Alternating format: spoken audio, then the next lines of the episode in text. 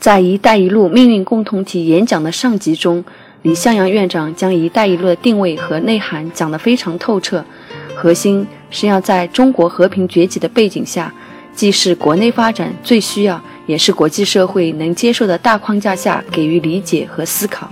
这段里，李向阳推测，将来实践中可能会需要最先处理的几对关系。这一节讨论三对，即政府与企业。中央政府与地方政府，历史与现实，比如企业要利润最大化，政府要服务于外交战略，两者有时会有矛盾。如何引导企业在走出去时既利己又利他？地方政府积极性很高，可否直接与其他国家签约自贸区呢？另外，关于“一带一路”的起点之争很激烈，李向阳指出，其实并没有价值，还是要根据现实的战略需求。比如说，根据海洋强国战略，东北就应该成为起点。严伟，请听他细细道来。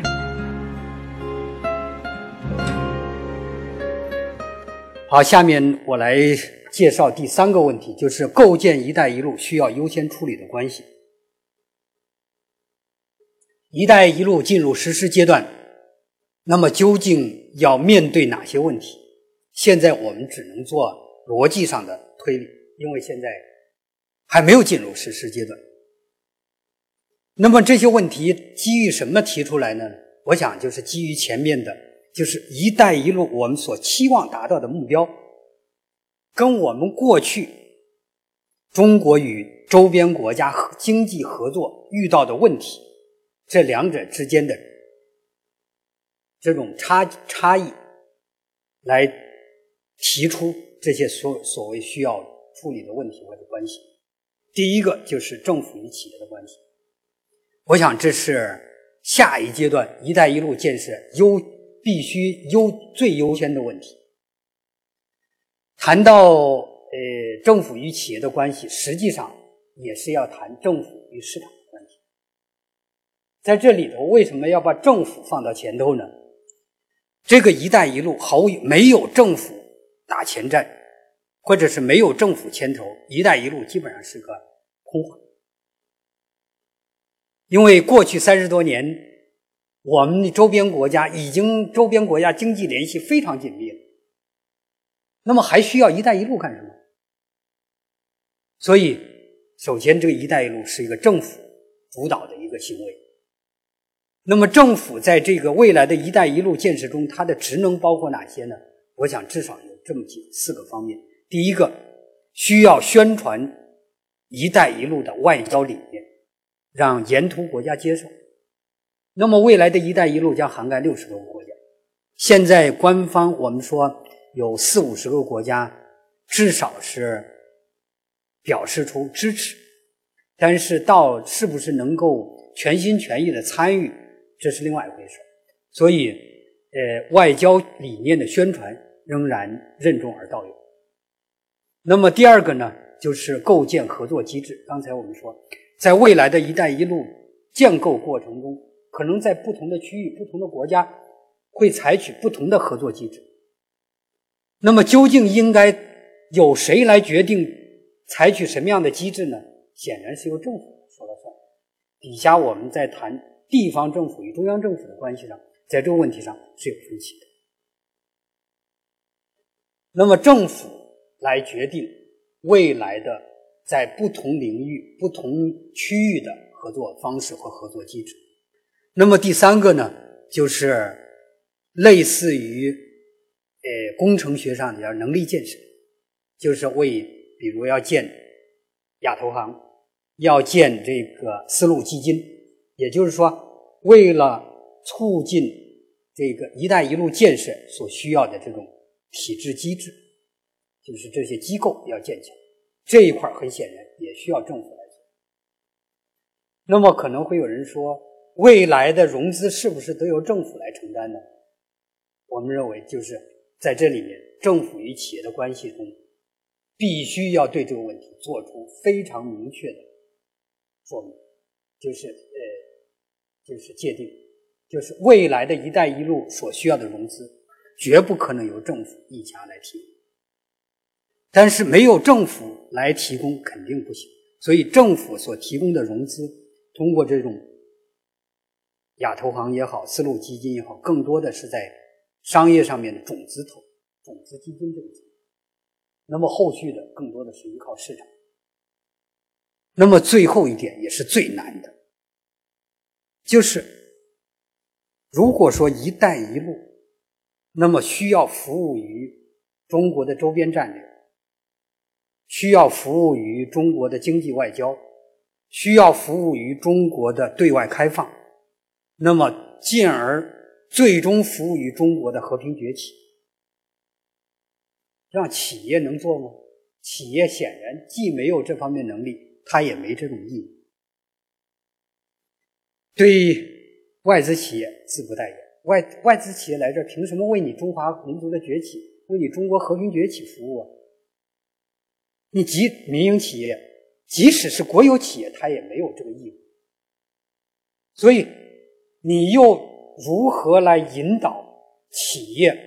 就是既要服务于它的利润最大化目标，又要最终服务于国家。这种外交目标，这是一个最大的难题。而政府在这方面呢，就是又不能采取行政命令的方式，因为你说中国组建几个大型的国投资公司，在未来“一带一路”的港口什么基础设施建设中搞投资，那么国际社会马上就提，就会面临着就是说国家安全问题。你中国政府在背后。直接拥有操控的一些机构，直接参与基础设施，哪个国家都会都不接受。那么同时呢，也跟现在国际上多边贸易体制所倡导的竞争中立原则相悖。所以，未来的政府跟企业的关系，既要服，既要这个这个叫呃服务于，就就是服从于市场经济原则，又得让企业的行为最终。服务于国家战略，这是一个非常非常难的问题。我们说，一方面政府需要在未来的一带一路建设中发挥巨大的作用，发挥打前阵的作用，但是如果没有企业参与，一带一路就变成了一个对外援助项目。这一点变成一个对外援助，有人说中国有钱呐，中国四万亿的这种这种外汇储备。即使你再有四十万亿的外汇储备，也不行，早晚有花完那一天。况且这是一个根本不现实的假设，没有一个国家会把钱无缘无故的投，就是投到世界其他国家采取这种无偿援助。所以，未来的可“一带一路”的这种可持续发展，必须建立在市场基础上，必须靠企业参与。那么可能在这儿会有人提到，经常会看到一些在这方面一些口号，比如说把产能过剩、把转移产能过剩、把解决中国的能源安全都作为“一带一路”的战略目标。可能会有人说，为什么你不列进去？包括一些领导都在提。我认为这种作为一个国家战略目标，就是产能转移、产能过剩。它应该是一带一路顺利实施产生的一个自然结果，也就是说，你的中国的过剩产能能不能转到一带一路的沿途国家，是取决于在基于经济合作，人家需要不需要。你不能预先假定我的目标就是要把我的过剩产能转移给你们，并且这种表述特别引起外部世界的反感。你的过剩产能，就像前些年我们常说的，西方国家把这种高耗能、高污染的产业转移到我们中国。你的过剩，后来我们很多一些学者说，我们的过剩产能不是劣质产能，是优质过剩产能。你再你再是优势，你总之在中国是不需要的。更重要的是，你这种过剩产能的转移，早晚有转移，有有完成那一天，是不是完成了以后？你这个“一带一路”战略就结束了呢？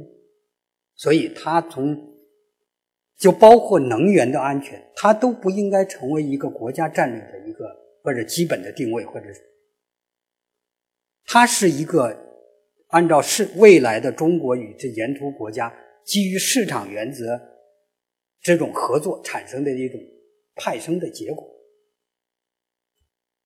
那么第二对关系呢，就是中央政府与地方政府的关系。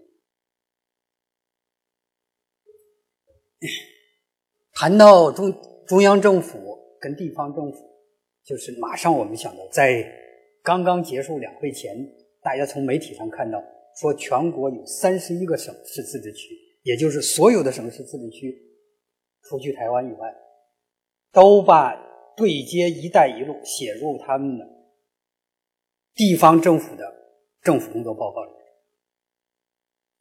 那么各个地方跟“一带一路”这种对接也好、融入也好，起了千奇百怪、非常漂亮的一些名字，桥头堡也好，核心区也好，你就听起来非常摆在一起，单独听起来呃很振奋人心。但是你要把三十几个，你发现这些他们的这些。在“一带一路”的定位放在一起，你觉得很滑稽。但是从另一方面也反映出，就是各级政府、各地政府对待“一带一路”这个倡议，给予了非常高的这个叫热情。那么毫无疑问，没有地方政府的参与和支持，“一带一路”行不通。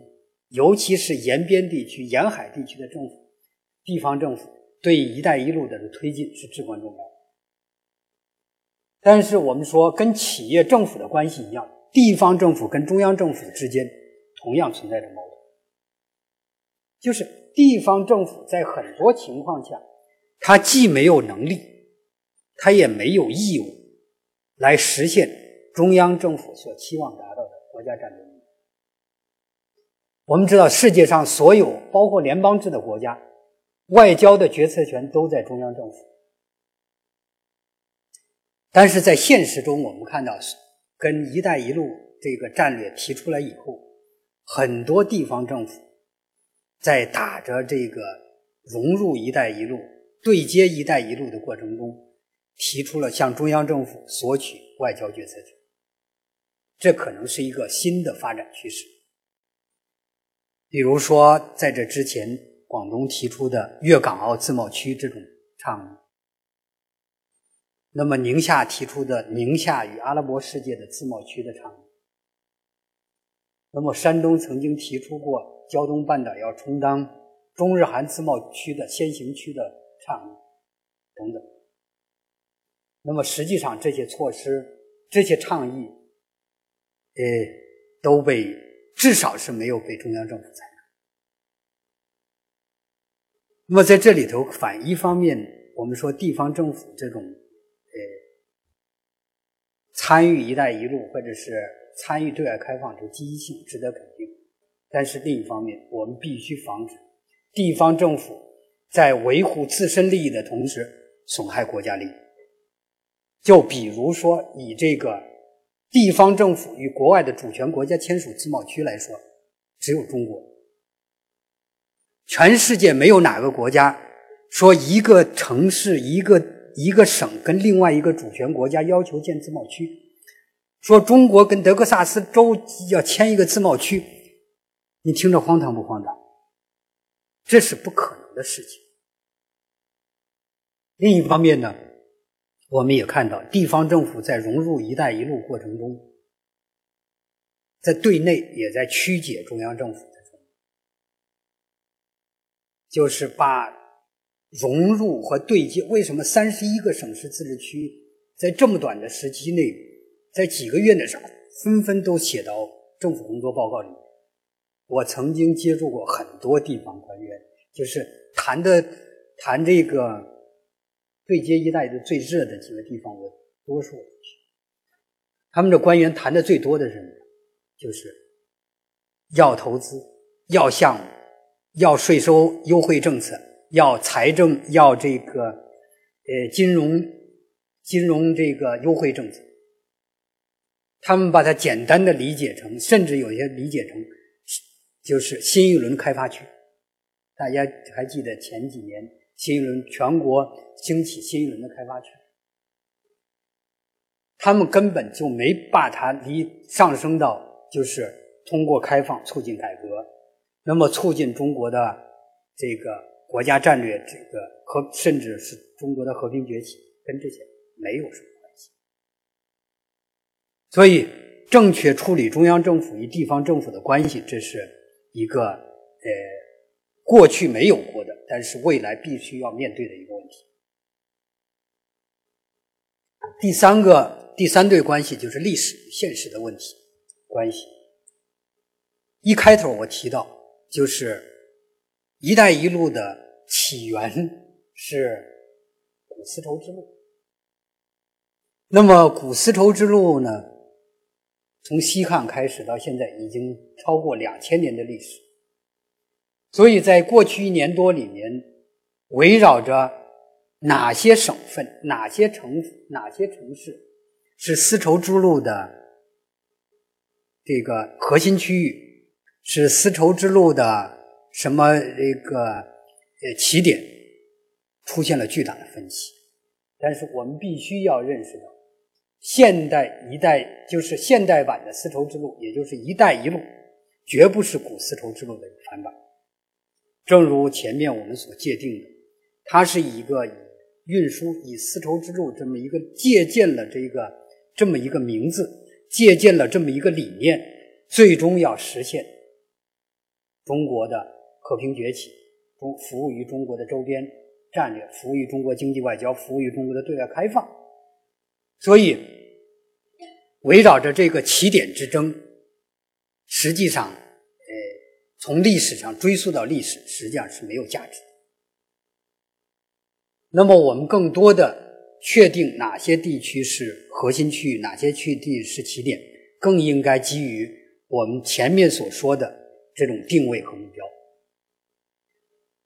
比如说，海上以海上丝绸之路为例，我个人认为，可能最不积极的在这个问题上就是东北地区。你就没没发现东北说很少，没有东北说我当丝绸之路的起点。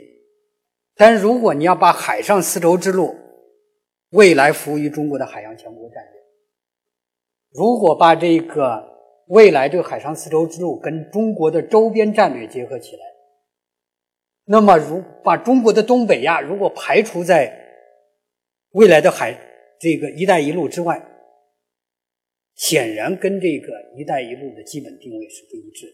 就是乌克兰危机以后，俄罗斯正在。战略重心正在向东转，那么俄罗斯的战略重心向亚洲向东转移，不可能通过新疆，它的战略重心东移肯定是在远东。那么，如果俄罗斯在这个地方转移，在这个地区的合作，那么就为未来的中蒙俄朝韩的这个，在这个图们江这个地方的次区域合作。就有可能奠定一个条件，奠定一个基础。这种并不是一个逻辑上、一个理论上推理。在乌克兰危机以后，这是新华社的一张发布的一张照片，一一个图，没说是什么企业，据说是中俄两家企业在靠近珲春这个地方，同时也近靠近海参崴的地方，克拉斯基诺要建远东最大的港口。那么，这些先知先觉的投资者，实际上对未来的东北亚地区的次区域合作已经开始进行布局。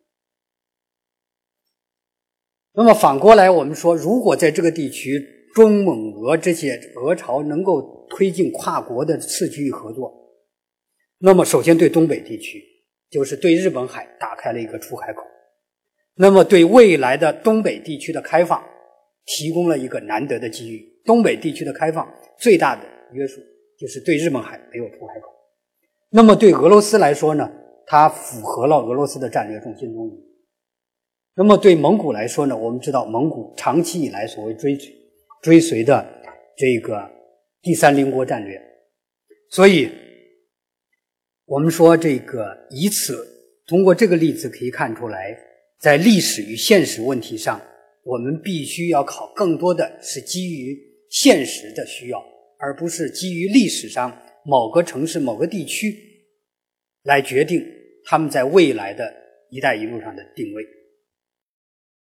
刚才听李向阳论述了三对需要优先处理的关系，似乎都是有点难啃的硬骨头，让人真正体会了“开放倒逼改革”这句话的深意。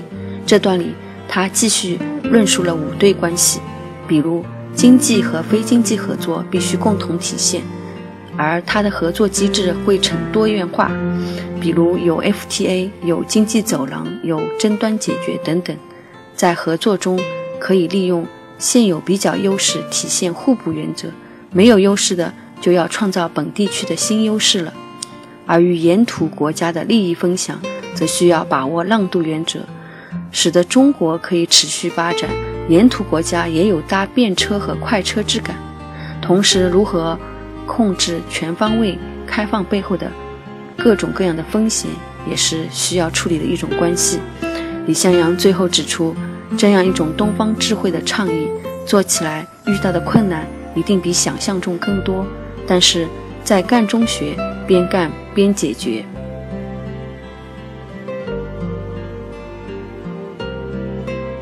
那么第四对关系就是经济目标与非经济目标的关系。在新中国建国以来。我们在经济目标、经济对外合作里面，实际上有很多教训。可以说，在改革开放以前，我们对外合作的基本上是意识形态为特为导向，我们不考虑经济收益。所以在改革开放以前，我们的合作最终都是对外援助，没有真正意义上的经济合作。那么，这种合作当然是以中国最终掏不起、再也没有能力来。援助为中介。那么，改革开放以后，我们走向了另一个极端，就是以纯粹的跟所有国家的合作都是经济合作。那么，由此带来的一个结果，很多外部世界、外部这个无论是敌视者还是参与者，他们都说中国是一个重商主义者，甚至有人说中国只是一个会做生意的经济动物。那么很显然，这样一个无论是前改革开放以前的一个以意识形态为导向，还是一个经济利益为导向，跟中国的经济外交、跟中国的和平崛起进程都不相符。那么“一带一路”从基础上是一个经济合作，但是它又不完全是一个经济合作机制，所以它是一个经济跟非经济合作的一个共同的、共同一个体现。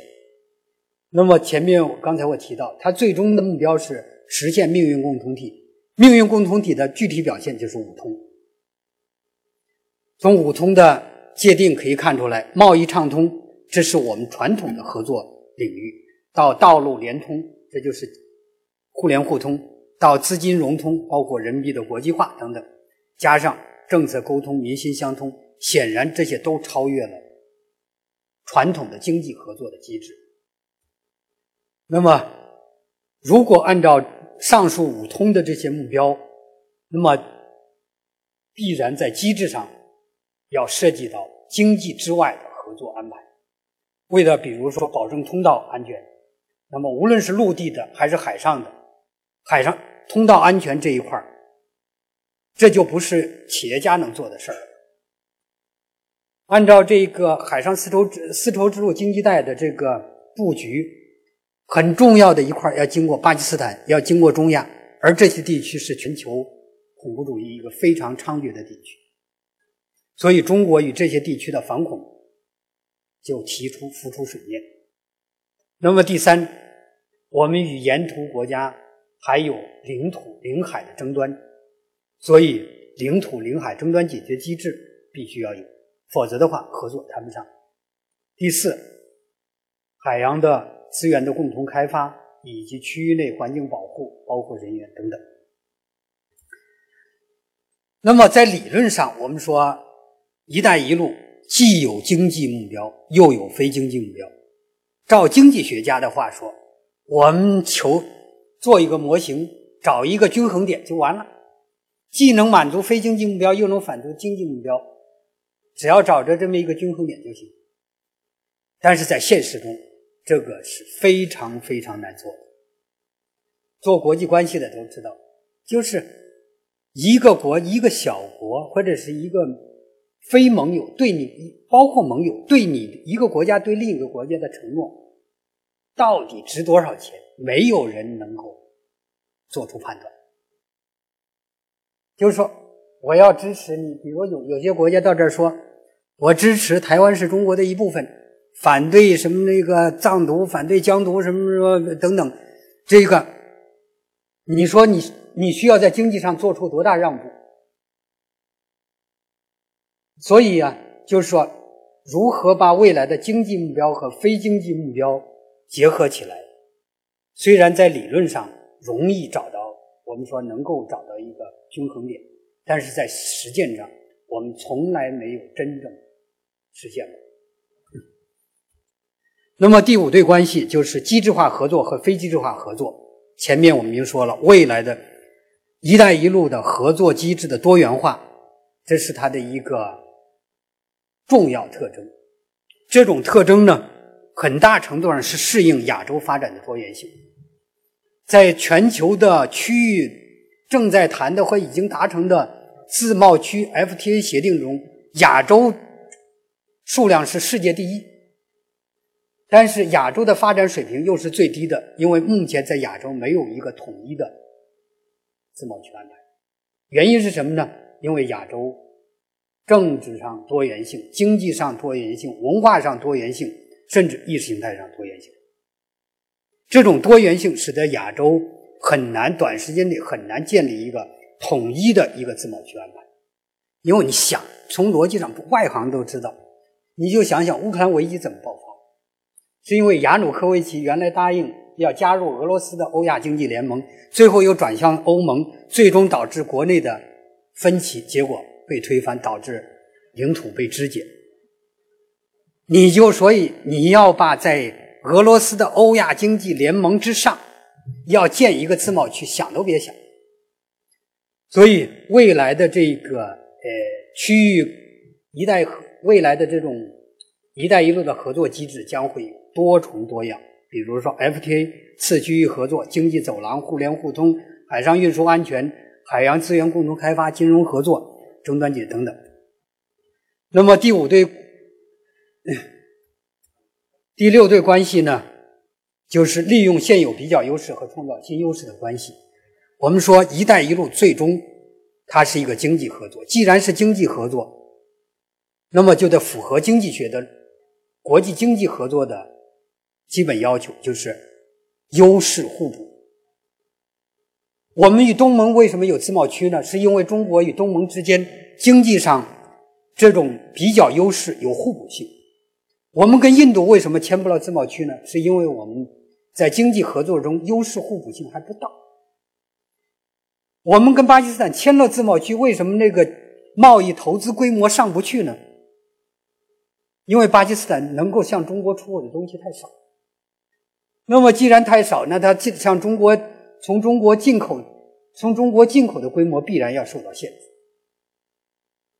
所以你就发现，在很多情况下，我们与沿途国家。有跟有些国家是有比较优势，对于这一类的国家，未来的合作肯定是利用现有比较优势，比如说次区域合作也好，或者是 FTA 也好，会有一个高水平的机制化的安排。反而对有些国家呢，比如跟孟加拉国、跟缅甸、跟巴基斯坦、跟这个什么，我们可能就得寻求其求转而求其次，我们根本修完工、修完基础设施。比如中巴经济走廊，这有可能是一带一路第一阶段实施的最优先的目标。就是中巴经济走廊建起来以后，大片大段的地区都是荒漠，并且是恐怖主义猖獗的地区。那么到底运什么？现在就是个问题。那么这也就是你仅仅如果修条铁铁路、修条公路，那只是一个运输通道。真正要变成经济走廊，在经济学上是一个非常非常难做的事情。那么梦中印缅实际上也是，我们看到这是一个就在这个地方，这是印度东北部是一个细细的脖子在这伸出来一块是最落后的一个地方。加上缅甸和孟加拉国，在这些地方如何建经济走廊，不是我们路修好，它自动都会产生的。这是亚洲开发银行曾经做过的一项研究，他们认为经济走廊的形成至少要经历这么四个阶段：从交通运输设施到城镇化到贸易便利化，最终才能成为经济走廊。所以。利用现有比较优势跟创造新优势，这可以说这是一个未来必须要做的事情。那么，同时在国内也面临着很多到一些企，包括地方政府经常谈，我们对接“一带一路”需要面临的最需要最先解决的问题是什么呢？我说最先解决，创造出你本地区的比较优势，因为以前。可能中西部地区，他关注的，他要开放也，他要融入市场也好，他视野是国内。我在国内各个省份里面比较优势是什么？那么你要融入“一带一路”，对接“一带一路”的时候，你必须站在全球视野上。你贵州的优势到底是？你四川的比较优势是？所以，创造新优势也是各个地区这个。融入“一带一路”的一个重要的前提。那么第四个第四对关系呢？中国与沿途国家之间的利益分享关系。总书记在二零一三年的周边工作座谈会上，那么谈到要树立正确的义利观，在有些领域，在有些国家，甚至提出来要实施多欲少取，只欲不取。那么多欲不取，无论是多欲不取还是只于不只于不取，显然跟市场经济的等价交换原则是不符。那么实际上，这就是要解决前面的经济目标跟经非经济目标的关系，进而也是利益的一个划分问题。那么，如果这个“一带一路”带来的利益更多的被中国人拿走，那么你的非经济目标将无法实现。反过来，如果你的利益的目标更多的让渡出去了，那么“一带一路”将具有不可持续。更重要的，那么让渡的原则是什么？有些“一带一路”六十多国家，有些国家是我们的盟友，有些国家可能是我们潜在的战略上的对手。那么这种利益让渡显然也是不同的。那么最后一点呢？面对着贸易的流、商品的流动、资金的流动、人员的流动，甚至是政策的沟通，这一个全方位的开放过程中，对中国无疑是推动改革是必是一个福音。但是我们必须意识到，在这种全方位开放的背后，各种各样的风险将随之而来，就是。西北地区的三股势力，那么我们围追堵截的毒品，我们各种各样的贩卖、走私的什么等等，这种各种各样的罪犯如何来控制？这是就是我们对外开放与维护国家安全的关系。那么除此之外呢？除去这种沿途国家之间的给我们带来的风险，那么未来还有一些区域外大国。比如说，美国已经明确反对，反对他的盟友。这两天，英国加入亚投行，美国再次谴责英国。你就可以看出，区域外大国对我们“一带一路”的各种各样的褶皱所由此所带来的风险。所以，那么这些问题呢，可能都是从现在来看，都是一种呃预想，或者是呃外推。那么在现实中呢？我们可能遇到的问题会多种多样，那么很多问题可能只能在干中学，干中边干边解决。好，时间到了，我跟各位就汇报到这儿，谢谢。嗯。